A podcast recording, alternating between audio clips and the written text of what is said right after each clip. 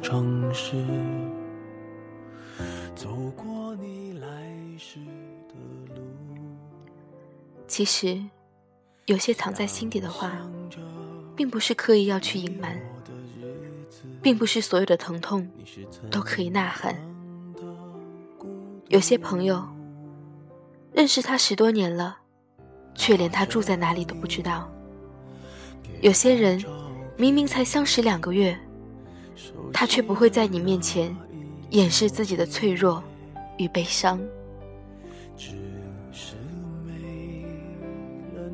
如果有人总是习惯和你一起欢乐玩耍，也许那只表示你是个好玩伴。但如果有一个朋友在你面前崩溃痛哭，那就代表他愿意让你认识真正的他。让人看见自己的放不下，需要勇气；明白别人的放不下，需要体谅。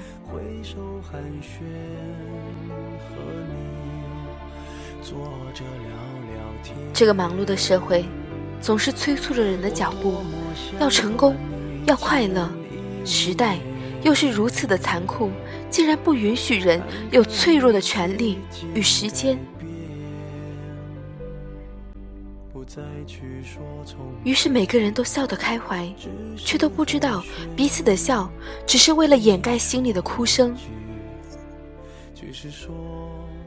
直到有一天，你见到生活圈中最开朗坚强的某个朋友，想起多年前劈腿的旧情人，仍旧忍不住拿水果刀割腕；或是看到办公室最讨人厌的强势主管。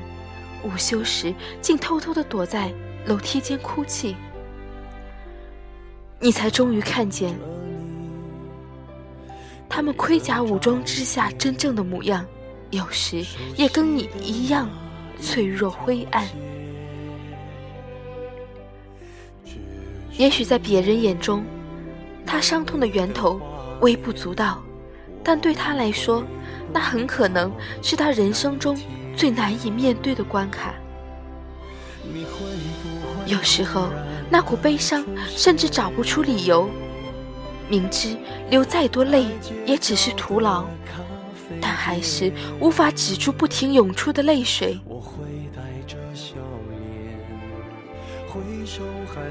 一直都很喜欢某首歌的歌词，你能体谅我有雨天，偶尔胆怯，你都了解。此刻脚步会慢一点儿，那种体谅其实很难得。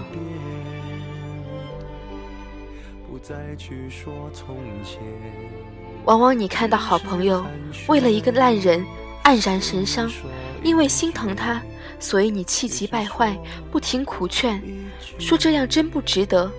或者你会像个老师，不停的告诉他要放下。要释怀，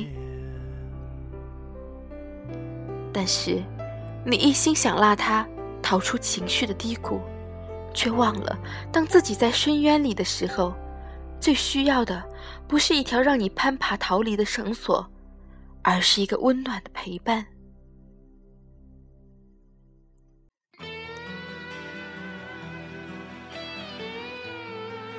我曾听过一位男性朋友。转述他死党的故事，他说，数年前，他死党交往多年的女友生了重病住院，死党天天去照顾她，基于情谊。我朋友也去医院探望他，站在病床边，朋友看见死党对女友照顾的无微不至，女友一动嘴唇，死党就马上把水杯送到嘴边。桌上的保鲜盒里装的是他细心削好的水果。当朋友准备离开医院时，死党送他到门口，两人也借此机会聊了一会儿。朋友问他：“等女生病好了，是不是就要准备结婚了？”想不到死党摇摇头，说不结婚。朋友开玩笑地说：“太现实了吧，一知道人家身体不好。”就不娶了。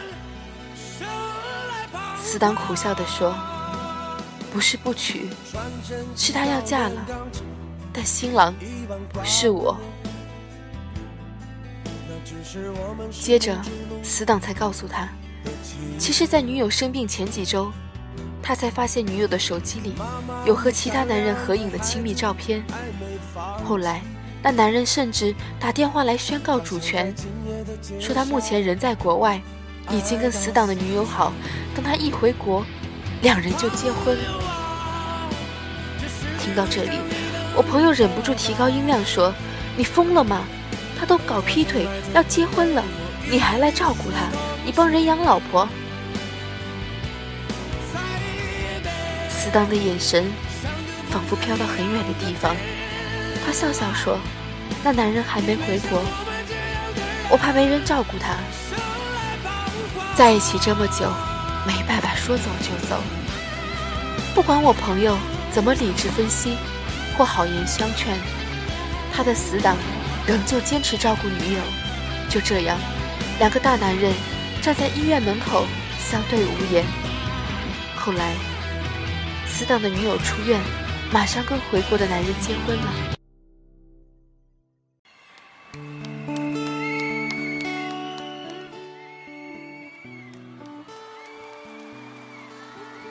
婚礼当天，我的朋友陪着他死党，在海边待了一整晚。几乎没有交谈。朋友告诉我，他们熟识十多年了，直到看见死党痛哭的样子，才感觉认识了真正的他。我想，就在那一刻，他会因为明白他死党的放不下，所以看见好友最真实的样子吧。其实，当一个人放不下一件事时，往往自己心知肚明，那一点也不值得。却还是将它搁在心上，凌迟自己。没有人能够论断是非，因为滋味多痛多伤，只有他能体会。就算你跟他再要好、再亲密，终究也不能体会他有多伤心。你能做的，就是体谅，明白他的放不下。就是体谅他有说不出的苦衷，体谅他明明伤痕累累，却执迷不悔，体谅他要过很久很久才能抚平心中的伤口。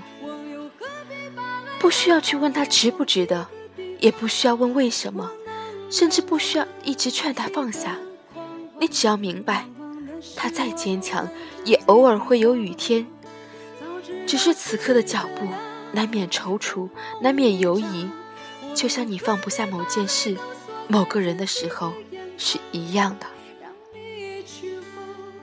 你的明白，其实不是一种放纵，任凭他继续伤害自己，而是在看见他的雨天后，仍旧没有逃开，没有强求他一年三百六十五天都必须是大晴天，并且愿意接受他最狼狈、难堪的模样。非常感谢大家每个人都有那样的时候，我们所要做的，只是安静的陪在他身边。